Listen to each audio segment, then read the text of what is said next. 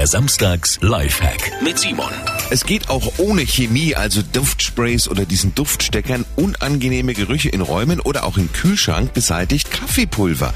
Einfach zwei Teelöffel Kaffeepulver in Schälchen füllen und zum Beispiel im Bad, Wohnzimmer, Küche oder Kühlschrank stellen. Und deswegen riecht es dann aber nicht überall nach Kaffee.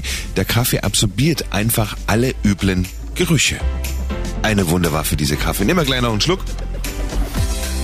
Ah, zum Wachwerden.